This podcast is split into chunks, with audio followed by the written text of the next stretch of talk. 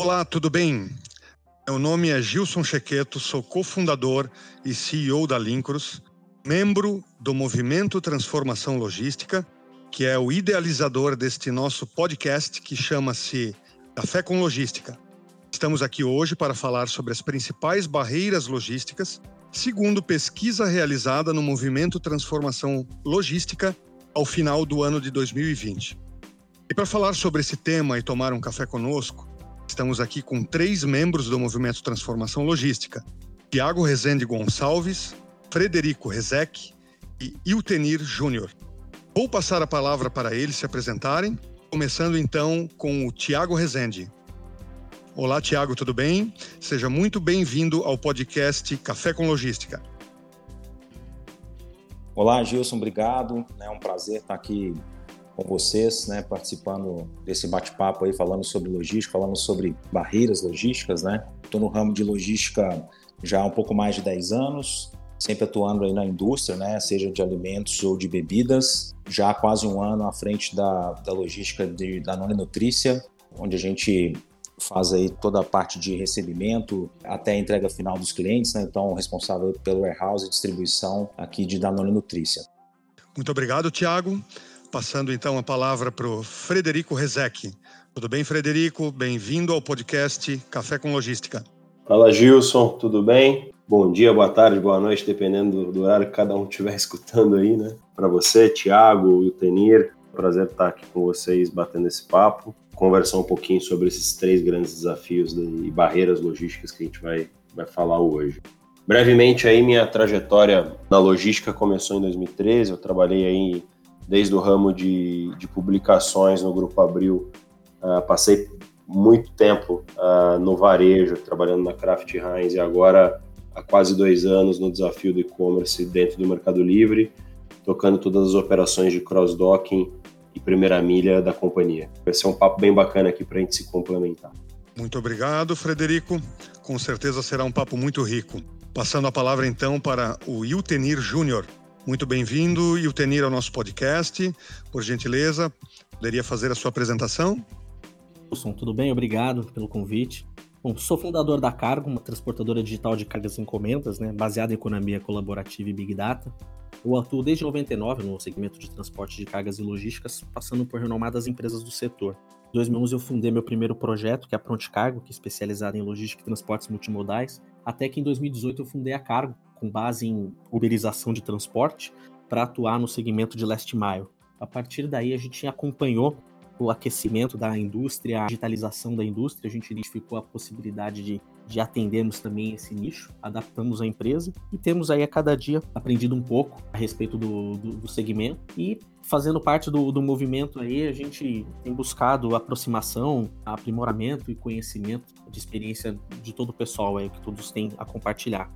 Acho que esse, esse podcast vai ser muito importante aí, que ele vai unir informações aí de ambas as áreas, do varejo, indústria e também do outro lado da mesa aqui que provê esses serviços e soluções. Com certeza nosso debate será muito rico. Muito obrigado, Yutenir. Vou esclarecer um pouco mais para nos aprofundarmos no nosso tema a respeito de barreiras logísticas, que afinal é o nosso tema de bate-papo de hoje. Barreiras logísticas foi foco de uma pesquisa realizada no final de 2020 pelo Movimento Transformação Logística. O objetivo foi entender melhor quais as dores que o mercado logístico enfrenta no seu dia a dia. Com base nessa pesquisa, os três principais desafios logísticos que impedem a transformação, segundo os respondentes, são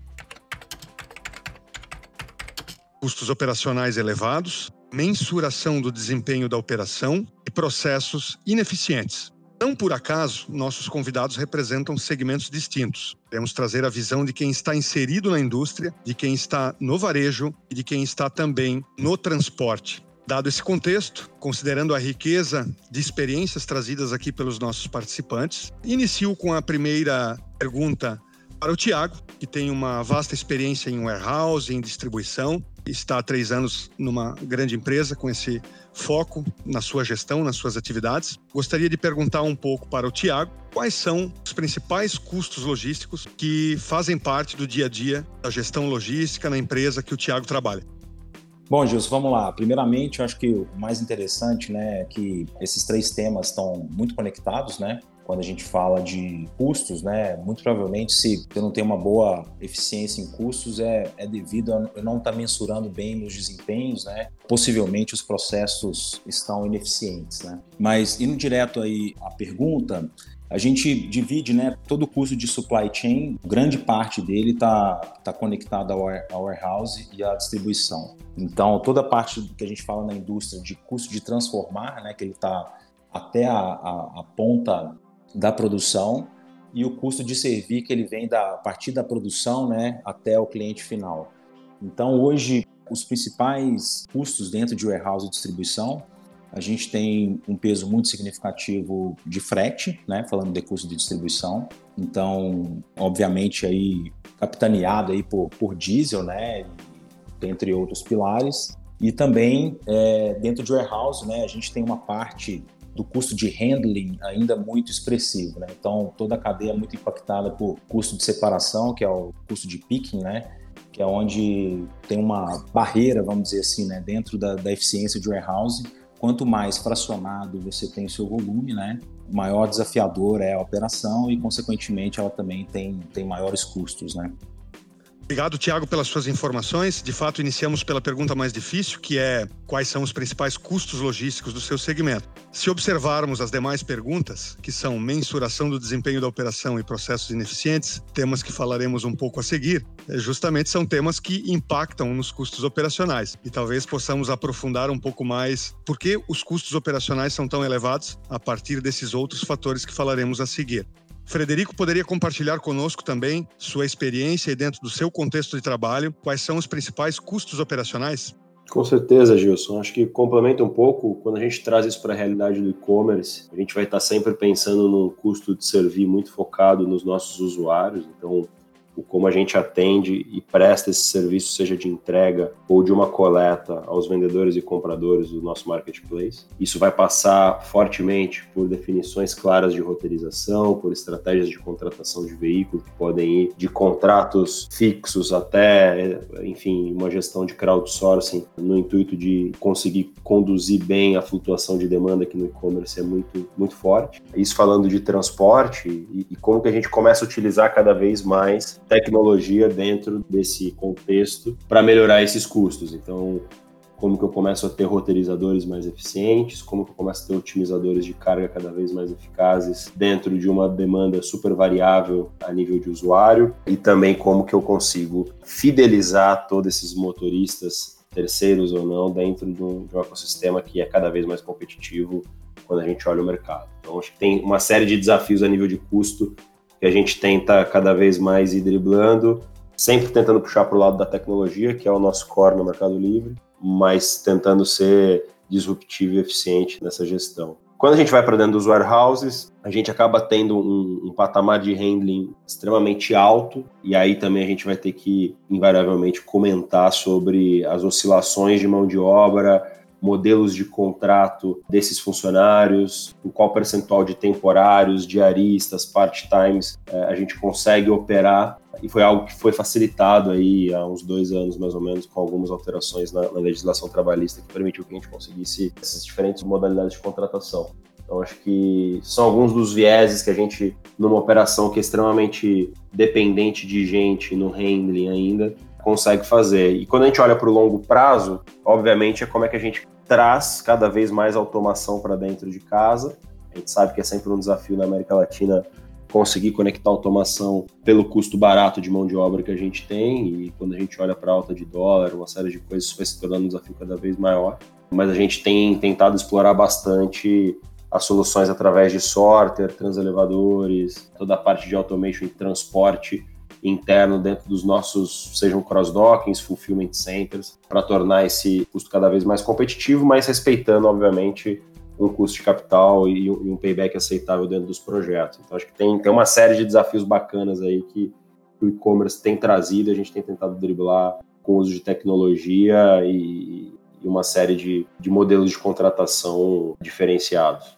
Muito bom, Fred. Se percebe que, dependendo do perfil do modelo logístico, você, por exemplo, citou operações de last mile, são determinados tipos de desafios para se trabalhar com custo e com operação. Já no warehouse, são outros desafios. Percebo que você fala com propriedade sobre todos esses temas, né?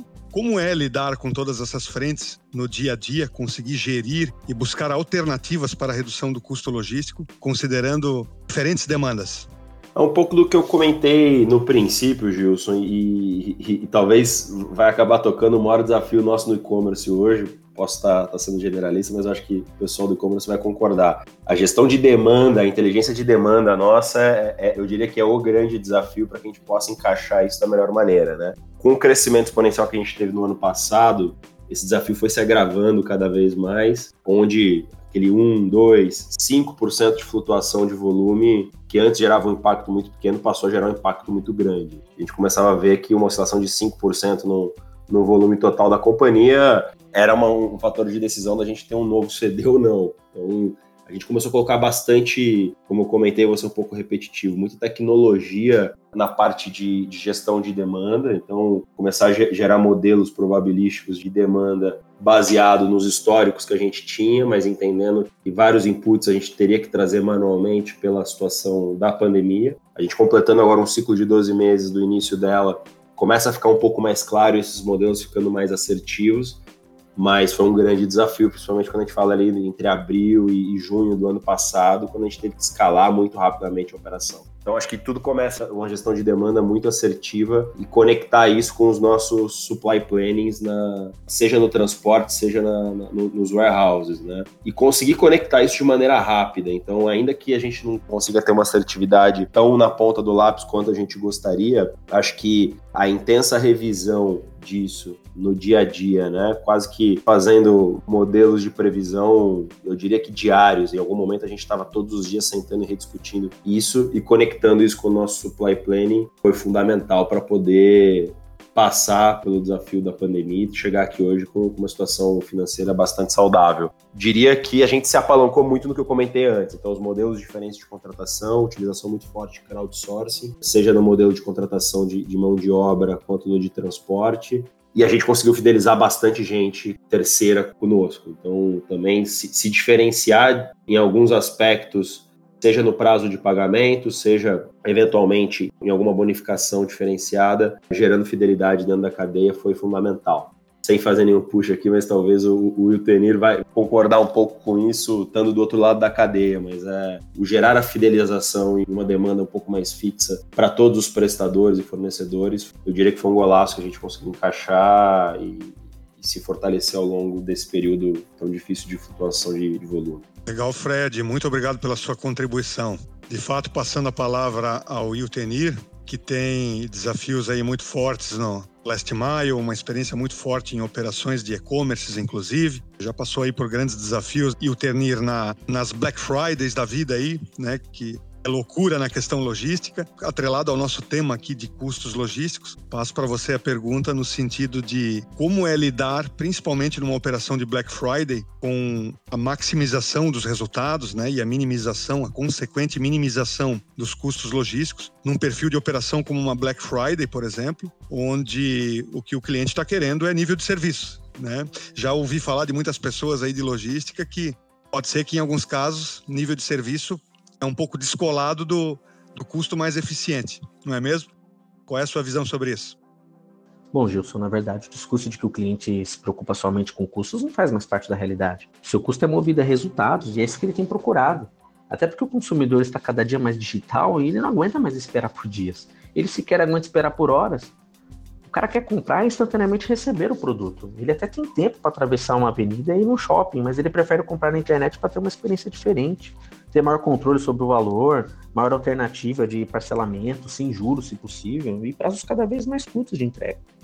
A tecnologia que aplicamos em nosso fluxo e frota diversificada que nós temos faz com que a nossa pronta resposta a picos de demanda seja muito positiva. Medimos e agimos isso em tempo real. As ocorrências fazem parte do dia a dia. Essa autonomia de dados nos permite equalizarmos estruturas sem aumentos de custos. E, em contrapartida, essas medições são divididas com os nossos clientes. Eles remodelam o canal de distribuição consequentemente amplia a nossa otimização de recursos e a gente devolve essa economia para eles.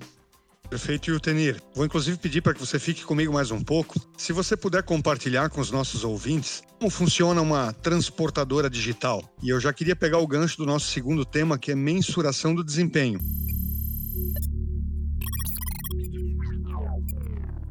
Dentro de uma transportadora digital, como se faz a mensuração do desempenho? Quais são os principais indicadores que você precisa gerenciar?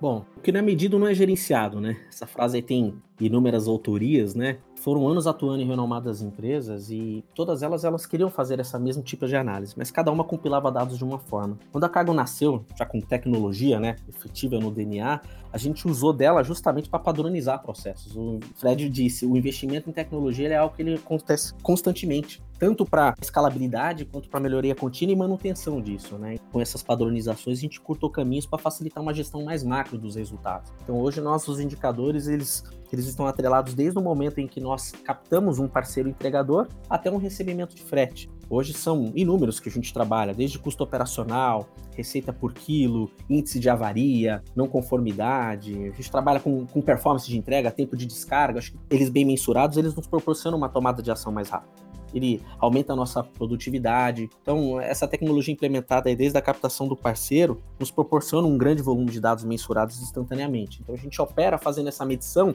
ponto a ponto. Cada operação ela é mensurada, o entregador ele está com a plataforma conectada dentro do nosso sistema, então a gente mede o tempo que ele chegou no cliente, ele mede o tempo que ele descarregou, a gente mede a questão do prazo de entrega. Então tudo isso ela nos dá ferramenta para que a gente tome uma ação muito mais rápida.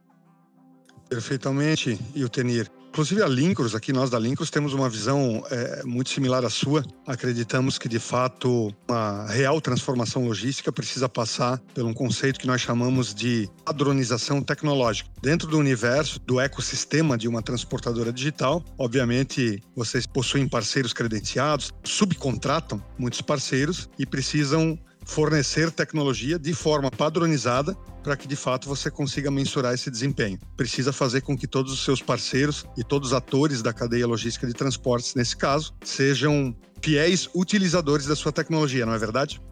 Sim, sem dúvidas. É, a experiência, quando você fala de uma, de uma melhor experiência, ela não pode ser pensando somente no teu cliente externo, no teu gerador de demanda. O teu cliente interno também, é, os nossos parceiros, você precisa procurar um ambiente que facilite a rotina dele de operação. Conta com trânsito, você conta com uma série de, de, de, outras situações aí, obstáculos no dia a dia de uma operação, você tem que buscar facilitar a rotina. Não adianta simplesmente você dar um aplicativo cheio de regras, cheio de, de demandas para serem preenchidas, e realmente ele acaba se desinteressando, você acaba repelindo esse parceiro para atender a operação. Você tem que buscar tornar o trabalho muito mais prático. A gente identifica muito isso, a gente trabalha muito com essa rotina de melhoria. A gente traz os nossos parceiros entregadores para o nosso lado, justamente para a gente entender da experiência deles, do feedback deles, para buscar esse ajuste então, gradativamente, a gente tem trabalhado nesse ajuste justamente para oferecer essa experiência que permita ele atender com maior produtividade. Maior rapidez e produtividade é algo que proporciona aí um ganho de otimização que não tem, não tem escala. Legal, muito obrigado pela colaboração, Itenir. São informações realmente muito relevantes. Quero passar então a palavra agora para o Tiago, ainda sobre o nosso tema de mensuração de desempenho. Tiago, que possui uma, uma experiência e uma responsabilidade profissional conectada a vários desafios logísticos. Por gentileza, Tiago, compartilhe um pouco com o nosso público aqui quais são os principais desafios aí de mensuração de desempenho nos perfis de operações que você está habituado a gerir.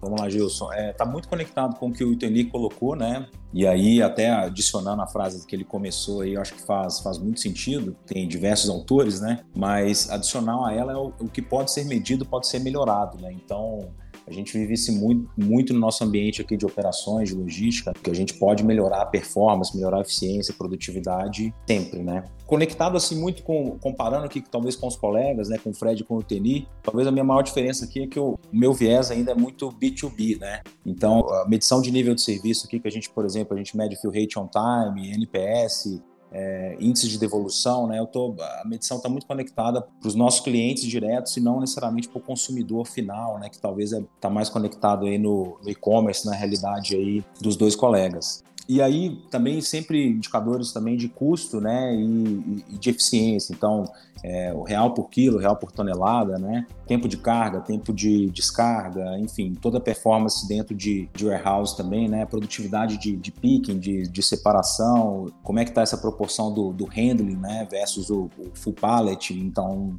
é, tudo isso são insumos, né, que, que faz a gente avaliar melhor o como está funcionando a operação para a gente conseguir progredir, né? para a gente conseguir sempre melhorar, buscar melhor performance, melhor eficiência, que é, consequentemente né, a gente vai trazer uma redução de custo. Ou trazer um melhor nível de serviço, né? ou trazer uma redução de custo que a gente sempre fica muito conectado com esses dois grandes pilares né, dentro da, da supply chain como um todo, né, dentro do nosso universo logístico. Obrigado, Tiago. De fato, perspectiva de mensuração de desempenho para operações B2B se diferencia da perspectiva para operações B2C. Se formos falar um pouco sobre nível de serviço que você citou, né? Alguns dos principais indicadores aqui. Na sua opinião, numa operação B2B de entrega entre empresas, quais são as principais expectativas, principalmente daquele interessado, né, a empresa interessada em receber a mercadoria? Quais são as expectativas de visibilidade da informação e o quanto que isso se diferencia da expectativa de um consumidor final, por exemplo, na sua opinião? Eu vejo, Gilson, que tem uma, que tem uma correlação muito grande né, com quando a gente fala do, dos nossos clientes e falando do consumidor final com relação à expectativa, né? Sempre de, de uma prestação de um bom nível de serviço, de um atendimento conforme né, os SLAs, conforme foi acordado, né, a entrega dentro da janela de recebimento, né, com qualidade, sem avarias, né, enfim, com uma performance conforme as premissas. Talvez um pouco dos desafios aqui, fazendo essa comparação, né, já que a gente entrou na, na seara aqui do B2B e B2C, eu vejo que como os nossos clientes também têm, têm muito know-how, têm muita expertise de trabalhar também com logística, então, de repente, aí a régua é um pouco mais alta, né? É claro que o consumidor final também tem hoje suas, suas exigências, né? Suas, suas vontades, mas é, de repente a gente enfrenta aí também um nível de exigência elevado pelo mercado como um todo, né? Então, isso faz com que a gente esteja trabalhando sempre muito conectado aí com qualidade, né? Com, com boa performance, eficiência, para prestar um bom nível de serviço e, e, e blindar aí, né? Manter os nossos padrões de qualidade. Então, em linhas gerais, eu acho que essa seria a grande diferença e o cliente final, assim como nós consumidores, também quer ter a mesma qualidade ali com relação ao tracking do, do pedido, né? Então, ele também quer saber se a agenda que está programada, que está combinada, a gente está conseguindo atender, né? Se a gente vai ser recebido no, naquele horário acordado, porque ele também tem uma série de outros fornecedores, né? Então, é, um não cumprimento de, de uma agenda, de um acordo, isso pode impactar numa, numa série de consequências na performance do, da, da operação destes clientes, né? Sem dúvida, os interesses são diversos. Muitas vezes pode ser uma matéria-prima que está sendo recebida, muitas vezes é um produto para ser revendido. Então a expectativa quanto ao cumprimento do SLA com certeza também acontece no B2B. Muito obrigado, Tiago, pela tua colaboração. Ainda sobre esse tema, queria passar a palavra para o Fred. Fred, é, você que conduz aí a parte das operações do Mercado Livre, me recordo, só não vou me lembrar exatamente há quanto tempo, mas me recordo, talvez deve ser uns dois ou três anos atrás, participei de uma palestra de alguém responsável pela massificação ou pela profissionalização do processo de logística a Mercado Livre e me lembro que essa pessoa compartilhou os desafios para um portal, para um marketplace, gerenciar nível de serviço, quando os atores do processo são terceiros, no caso, os vendedores, né? Mercado Livre tem os seus vendedores cadastrados no portal e por muito tempo eles foram responsáveis pelo envio dos pacotes, né? Então, passei a conhecer a partir dessa, dessa palestra sobre todas as iniciativas da Mercado Livre no sentido de trazer para si essa responsabilidade. E a pergunta que eu faço para você, então, diante de todos esses atores no ecossistema do marketplace, como do Mercado Livre, como é medição de desempenho? Penso que a tecnologia aplicada é fundamental também para que você tenha o um engajamento aí de todas as partes e consiga realmente fornecer informação para o interessado no recebimento da mercadoria, certo? Com certeza, Gilson. Acho que o Thiago tocou bastante é, bem no, no, ponto do tracking, né? Que deixou de ser um, deixou de ser um plus para passar a ser uma necessidade, né? Hoje no e-commerce é praticamente impossível a gente falar de nível de serviço sem falar de, de acompanhamento ponta a ponta da onde essa encomenda se encontra. E começa, como você bem comentou, na mão do vendedor. Então, eu sempre brinco que a jornada desse pacote ou dessa venda ou desse sonho, como a gente fala aqui dentro, dentro de um pacote a gente tem o sonho de cada uma das pessoas que vão receber isso daí. Não começa no, na hora que esse vendedor posta esse pacote numa agência dos Correios ou numa operação do Mercado Livre, mas começa na hora que aquele comprador fez o clique dentro do nosso marketplace. E isso exige da gente uma, uma necessidade de acompanhamento da performance desses vendedores no detalhe. E eu estou falando de uma base aqui com mais de 100 mil vendedores, mais, enfim, centenas de milhares de vendedores operando dentro do nosso site. Então você imagina que fazer a gestão do nível de serviço desses caras garantindo que a excelência operacional deles aconteça para que a gente satisfaça o outro elo dessa cadeia, é complexo e vai exigir, como você comentou, muita tecnologia. Então, hoje, olhando para a gestão da informação, principalmente, o desafio é conseguir conectar o que está acontecendo na ponta da operação numa base de dados que Antigamente, na logística tradicional, a gente olhava, eu brinco que a gente podia tratar a base de dados no Excel, que agora não dá mais, né? Assim, a gente começa a falar de Big Data, de enfim, milhões de envios diários acontecendo ao mesmo tempo. E a tecnologia, nesse sentido, é fundamental para conseguir ter essa visão que vai do macro ao micro numa velocidade recorde. Então, é eu começar o meu dia olhando um indicador que a gente chama aqui de um indicador de tempo de, de, de pacote na mão do, do vendedor, né? Que é um handling time desse vendedor.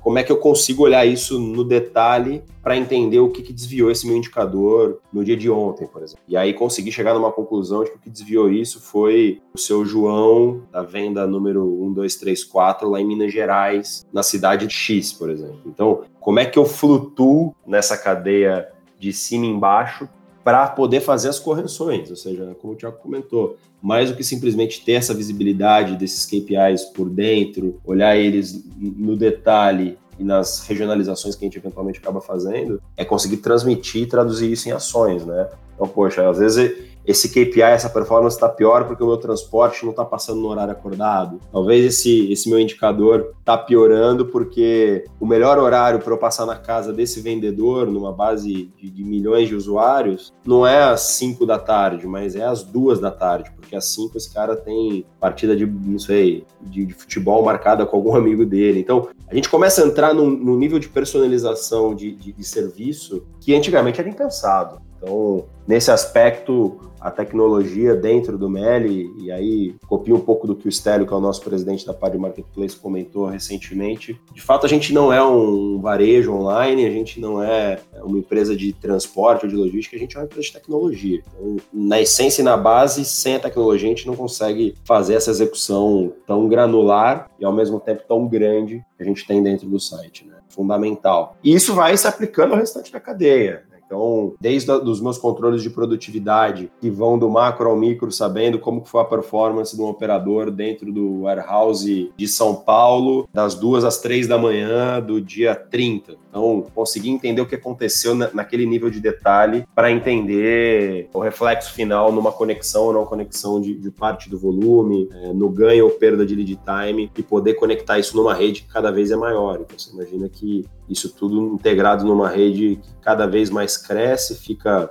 fica cada vez mais complexa nas conexões de transporte, nas conexões operacionais, nas consolidações, nas tomadas de decisão da onde eu posso ou não consolidar isso. Então, para que finalmente o pacote chegue naquele comprador que um, dois dias atrás, muitos dos casos, acho que foi o, o, o Tenir comentou também, horas atrás, clicou no nosso marketplace para realizar aquela compra, né? Então isso tudo é o suporte, a base para garantir que essa experiência, que de fato é o mais importante, a gente tem isso no nosso, no nosso DNA, que é de fato criar valor para os nossos usuários, que essa experiência seja cada vez melhor, né? Que esse cara seja saia de fato encantado com a experiência de comprar no Mercado Livre e, e para isso tem, tem muita tecnologia e, e muita transpiração ali por trás para garantir que isso aconteça de maneira é, eficaz grandes desafios sendo conduzidos muito bem. Não é à toa que se vê todo esse crescimento, todo esse nível de especialização do Mercado Livre e o sucesso que é, principalmente aqui na América Latina. Muito obrigado, Fred, pela sua contribuição.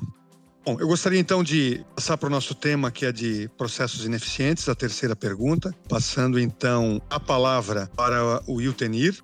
E o Tenir, gostaria de conectar esse tema da nossa pesquisa um pouco mais à realidade. A Cargo é uma transportadora digital. Na entrega de valor que uma transportadora digital oferece ao mercado, aos seus clientes, através de qual apelo ela resolve ou minimiza a ineficiência de processos? Como que uma transportadora digital pode melhorar a questão da possível ineficiência dos processos operacionais de logística? Bom, hoje, quando você fala de um transporte convencional de cargas, ele trabalha com uma tabela muito complexa primeiro passo é uma tabela muito complexa, é uma série de generalidades que para você fazer uma conferência, uma conciliação de pagamentos, isso torna oneroso, né, em tempo, em custo, em estrutura de pessoal. É, quando você fala, inclusive, da, da questão da, da velocidade, né, da flexibilidade operacional, uma empresa às vezes muito estruturada, muito inchada, ela não tem tamanha flexibilidade para direcionar demandas e atendimentos mais específicos, né, operações spot. Então, por conta de toda essa inflexibilidade que você fala de, um, de uma operação convencional, o fato da gente ter digitalizado todo esse processo era oferecer uma operação de transporte com performance, visibilidade e segurança. Quando falando de performance, é justamente você ter a capilaridade para poder atender dentro do menor prazo possível, atuar com uma otimização, né, uma roteirização que permite um maior ganho, uma maior agilidade de atendimento, uma roteirização que permite redução num prazo de entrega, buscando sempre um menor caminho percorrido. E você fala principalmente quando você quer oferecer aquela experiência para o cliente de saber onde está essa mercadoria, porque até então é, você comprava um produto na, na internet, aí logo de cara recebia um e-mail seu pedido foi confirmado. Na sequência, recebi um outro, seu pedido foi separado. Aí, logo depois, o seu pedido já foi entregue para a transportadora. Aí, só Deus sabe quando que você vai receber o produto. Então, por conta de toda essa experiência que a gente já acompanhava, foi justamente o que a gente definiu. A STEP, a, a informação em tempo real, ela tem que prevalecer. Porque por mais que uma entrega não chegar no prazo, o transportador não sabe onde está essa mercadoria. Então, a gente, com o poder de escala que nós estávamos buscando para trabalhar com uma rede autônoma muito grande, a gente precisava ter tecnologia que nos desse essa posição via geolocalização. Primeiro, para poder atender um cliente numa coleta dentro do menor tempo possível, e para que eu pudesse atender uma grande demanda de entregas, dando a ele informações necessárias, as que já foram entregues, as que estão em rota de entrega, aquelas que não foram entregues e o motivo, mas não virando o dia, não fazendo uma troca de arquivos, né? Então, o transportador convencional, é, ele vê a tecnologia como uma troca de arquivos, um, um EDI. E no nosso caso, a gente já trabalha com API. E é difícil você falar para um transportador de cargas o que é uma API. Então, a gente identificou isso muito com o e-commerce. Meu primeiro contato com o varejo ele foi em 2014, atendendo uma grande dor que era operações emergenciais, é, oriundas de reclamações em redes sociais, em Reclame Aqui, Procon. E por conta disso, nós realizávamos operações de entregas emergenciais, troca simultânea, logística reversa. Então foi daí que eu identifiquei o maior calcanhar de Aquiles. O tempo de tomada de ação, ele tem que ser rápido. Mas para isso você tem que ter informação.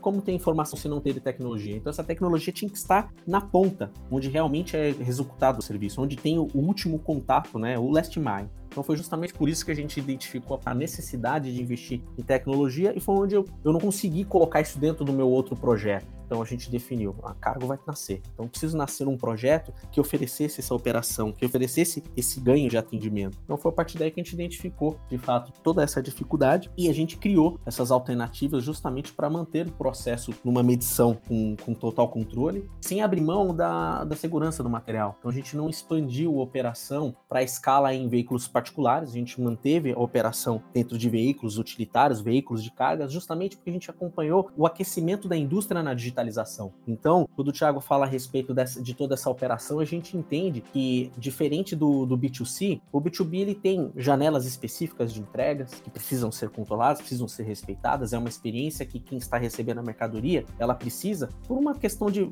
de, de não trabalhar mais com estoque. Né? A indústria ela já não opera com estoque, ela precisa desse produto dentro daquele tempo. Não pode chegar antes para não criar gargalo na sua operação, mas também não pode chegar depois para não ter falta dessa matéria-prima, ou até mesmo de um produto de distribuição. Então, foi colocando justamente tecnologia nesses processos que a gente pôde mensurar, onde era realmente necessário fazer ajustes pontuais de operação e onde a gente poderia direcionar para o cliente ajustes pontuais dele, até da rotina dele. Então a gente oferece hoje um dashboard que ele serve tanto para o nosso acompanhamento de processos, como a gente oferece para o cliente de maneira personalizada, para ele entender onde ele pode ter ganho na produção produção dele. Não adianta ele ter um produto faturado, ele vender num bom preço, ele ter uma boa transportadora de entrega se a expedição dele tiver gargalos. E hoje, dentro do nosso fluxo, a gente oferece para ele alternativas que ele pode medir, inclusive, os gargalos internos dele a partir do momento que a transportadora é acionada. Perfeitamente, Iltenir. Muito obrigado pela colaboração. Nosso podcast está chegando ao fim e eu tenho uma pergunta final aqui que eu gostaria de repassar para vocês três participantes. É uma pergunta muito chave, por sinal. Para vocês, o que é transformação logística? Essa palavra, primeiramente, para o Tiago.